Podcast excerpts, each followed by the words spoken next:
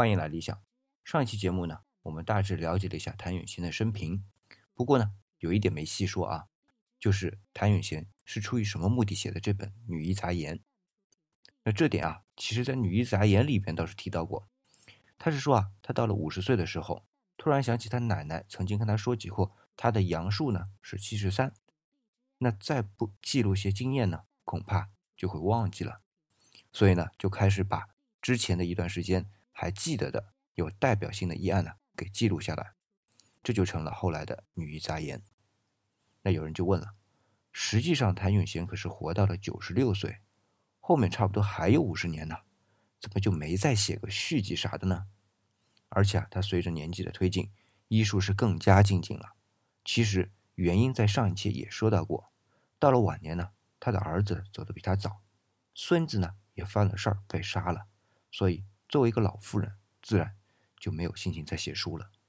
那问题又来了，既然他自己没有写书，怎么我就会知道他后来的医术更加精进呢？那还多亏了他的一个侄孙，到了万历年间呢，帮他重修了这本《女医杂言》，而且也多加了一个跋。这个跋呢，有点像今天写书啊，正文结束之后再加一个后记这么个篇幅。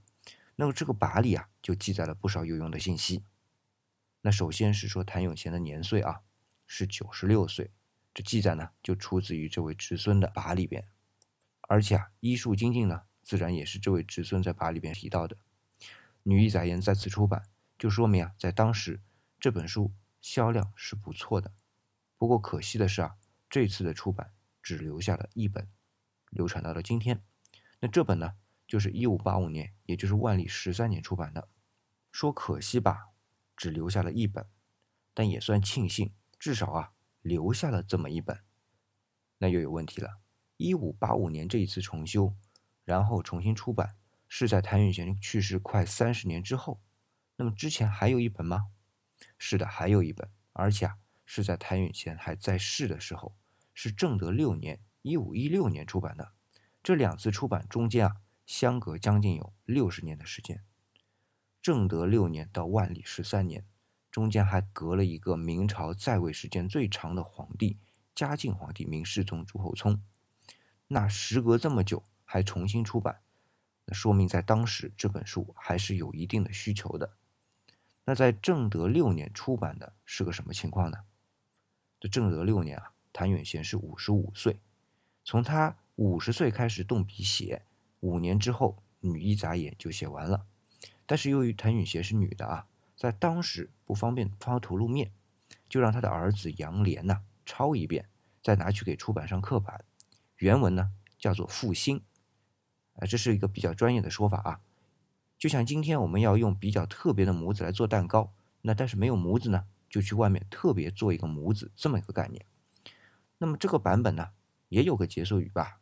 这个结束语呢，就是让谭允贤的弟弟谭一凤来写的。啊，我们听到谭一凤这个名字，觉得有点奇怪啊。凤是女的嘛？但其实不然。我们说凤凰啊，总认为它这个凤是女的，凰呢是男的。但其实呢，是凤是男的，凰呢反而是女的。所以谭一凤这个名字里面有个凤啊，就一点也不奇怪。那么他的跋里就写啊。他们兄弟姐妹几个，谭允贤是最聪慧的。除了祖母教他的医药知识之外呢，还博采众医家之长，融会贯通。所以在医治时啊，总是有奇效。这里边还讲到啊，乡党女流得疾者，必以言治为喜。这句话的意思呢，是说乡里的女性得了病，都以请到谭允贤来看病而感到高兴。而这句话里边的信息量非常大啊。首先。谭允贤是以看妇科为主的，因为请他看病的都是女性。那其次呢，他看病的范围啊，主要是在乡里。这个乡里虽然不是一个很确定的某个乡，但是基本上是指附近的村子，不会从什么无锡跑到杭州这种。那么第三呢，说明谭允贤的医术高，一旦请他来呢，就很开心，因为啊，他药到病除。第四，说明他就诊量非常大。否则啊就不会那么难请。第五，研制这个词啊，平时用的很少，是邀请的意思，但是呢，更像是请来做客的感觉。所以啊，应该看病是不收诊费的。这一点呢，在上期末了的时候啊，还是讲到过的。那为什么不收钱呢？你说是谭允贤医者仁心吗？也没错。可同样是在明朝，也差不多时间的名医啊，妙西庸也是怀着一颗救死扶伤的赤子之心啊。他还不像普通的医生那样等病人来找，他是到处找病人的。但凡听到哪里有病人，自己有把握治好的，就会赶过去。最夸张的一次啊，是他骑着快马一天一夜，星夜兼程去赶去给人家治病，治好病呢，这个收费啊是由病人来定的。那不管怎么样，廖希庸还是收了钱的，对吧？那么谭永贤就为什么不收钱呢？那其中有几个原因啊。第一，这男子行医啊，算是一个职业，也是养家的手段。但是女性行医的性质就不像是养家了，更多的是一种业余，帮衬别人，不算是什么职业。第二呢，男子啊，用医馆也好，云游也罢，接触的呢都是四方的病人。他们本来呀不怎么认识，那么女性更多呢是不走动的，请去看病的呢都是乡里，都是熟人。这第三呢，这谭允贤家底还是比较殷实的，也不需要靠诊金来过活。那问题又来了，所谓医不自医呀，就是说医生一半不给自己治病，那其实呢还有很多医生也不给自己熟悉的人治病。那谭永贤治的应该大多数都是熟悉的人，那能治好吗？那从他的医书再版以及后人的描述呢，看到他当时治好的比例是极其大的。那他为什么就敢自医呢？足以说明啊，他对自己的医术的自信。那这种自信是来自于哪里呢？就是从自医那里开始的。那在《女医载》里面啊，就自述啊中写道：谭永贤说，虽然小的时候我自己也学医术，但是后来呢也没行医，到了出阁的年纪吧。就嫁给了杨家，但是出嫁之后呢，总是气血不佳。虽然还是外面请大夫来看的啊，但是在每次大夫就诊前呢，自己给自己啊先诊一下，然后啊看看请来的大夫和我自己的判断是否一致。那大夫配好的药呢，自己还要再过一遍，看是不是还有再有加减。这样经过一段时间之后呢，病就治好了，还养了三个女儿一个儿子。可见啊，这个自医。的确给他带来了无比的自信，而且他自己是女性啊，又拿自己来做实验，所以他对女性的疾病啊有特别深入的了解。那我们看《女医杂言》呐记载的三十一个医案当中，除了一个小女孩，那这个小女孩呢勉强还算是儿科啊，其余的都是妇科。那我不知道大家是不是听到过这样一句话啊，叫“宁治十男子，不治一妇人”。这话呢就说明啊，妇科病是比较难治的。比如我们说中医啊，八变。辨表里寒热、阴阳虚实，而妇科呢，往往是往来寒热，既表又里，让人呢很难对症的。那谭永贤就是这种高手中的高手，而且今天的理解啊，他就属于妇科专家。那这里的医案呢，就非常有研究价值。这是不是接下来我又讲医案了呢？我可不是专家，虽然我很喜欢研究医案啊，但是在这个节目里面呢，说中医理论呢，可能就比较困难。一时间呢也讲不明白，而且我自己啊也就半瓶子醋，所以呢也还是识趣点，不瞎白话了。只是说一下这本《女医杂言》呢在医学界的地位。那我们今天来看这本《女医杂言》，地位非常高，因为啊这其实是中医发展史中难得由医生自己记录的医案。如果按时间顺序来排啊，这本《女医杂言》能排到第三。第一本呢是南宋许叔威的《伤寒九十论》，那第二本呢？是元代朱丹溪的《丹溪医案》，那第三本就是谭允贤的这本《女医杂言》了。所以，我们医学史大家范行准、范老就对这本《女医杂言》持特别肯定的态度。然而，我想说的是啊，在这之前，我们中医对这本《女医杂言》的认识是不够的，地位是不高的。这点我其实其他例子都不用找，就说它流传下来就一个孤本，就足以说明问题了。我们看张仲景的《伤寒杂病论》啊，这一代代的不断有新的注本再本，从宋朝之后呢，再也没断过，而且版本众多啊，不光是版本众多，研究他的著作也是比比皆是。这样的状态啊，才说明这本著作是受人重视。而反观《女医杂言》，没人关注啊，没人注解，估计是到了明末啊，天下大乱的时候，谁都顾不上了，然后啊，就默默的消失了。要不是无锡的纯净堂刊。再版留下的那个孤本啊，可能再也没有人知道有这么一本中医妇科专著了。这里稍微解释一下纯净堂是个啥啊？用我们今天的理解啊，就像个出版社，只是在明朝呢，出版社也分级别，用什么社啊、局的，都为国家级别的出版社。那什么斋啊、堂啊呢，这种就是民间的出版社。这个纯净堂呢，就是一个民间的出版社，而且只是无锡当地的一个民间出版社。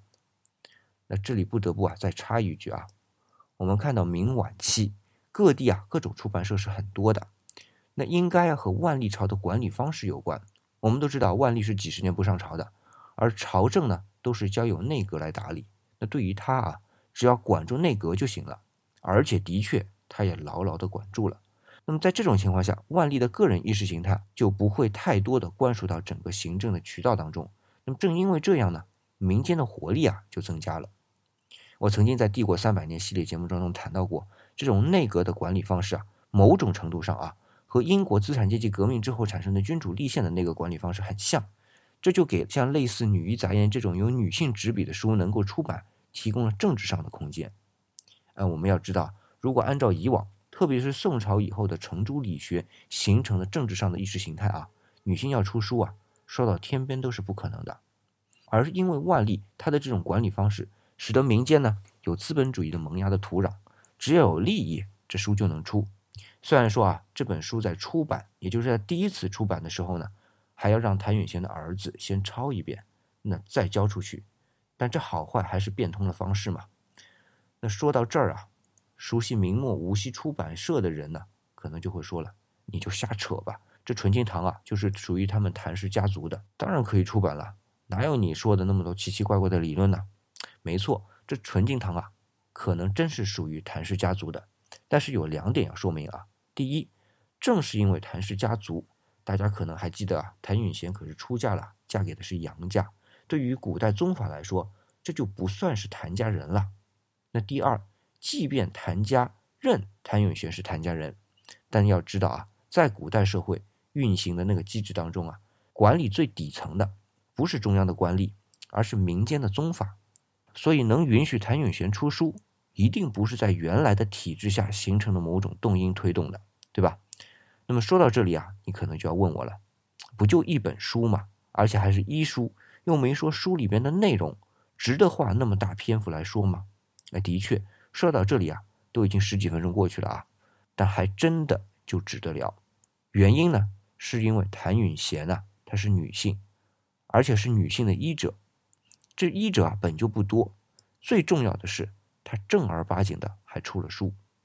我们看古代的才女啊，不是说没有出书的机会，而是根本就不可能出书啊。无论是鱼玄机啊、薛涛啊、黄娥啊，都是以诗词出名的。就算有书呢，也是他们的诗集。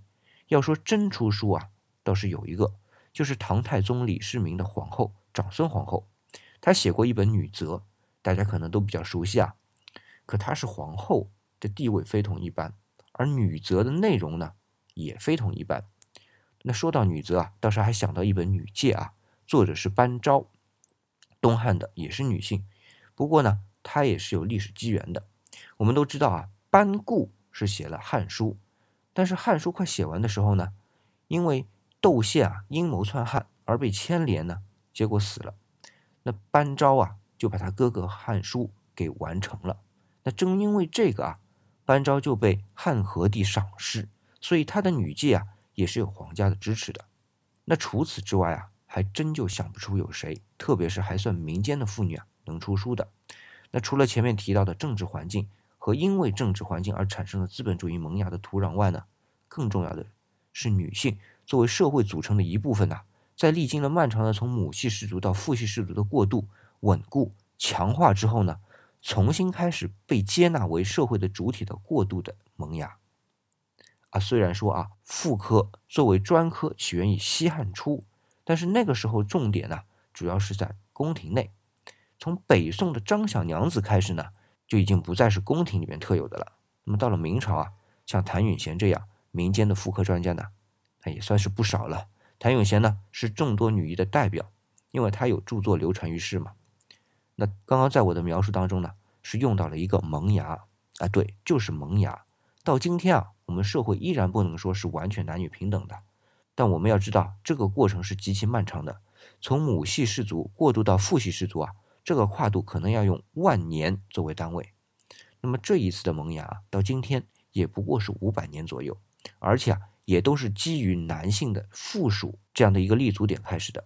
所以今天再回过头来看谭雨贤和他的这本《女医杂言》，除了在医学上、医学史上他们的里程碑式的这个象征意义啊，作为人类的发展过程，或多或少也具有一定的象征意义。至少在那个时代啊，就开始女性作为男性的附属，不再只是只有财产的属性了，而相应的呢，人的属性啊，开始回归了。好，今天我们就聊到这里。这里是理想主义，我是四眼理想，李是木子李。那更多的文案呢，也请关注理想主义的公众微信号，搜索理想主义。那看到戴副眼镜打个领带的，就是他了。理想主义呢？还有个新浪微博，那搜索“理想主义四眼理想”呢，就可以找到。那今天的节目呢，就到这里，感谢您的捧场。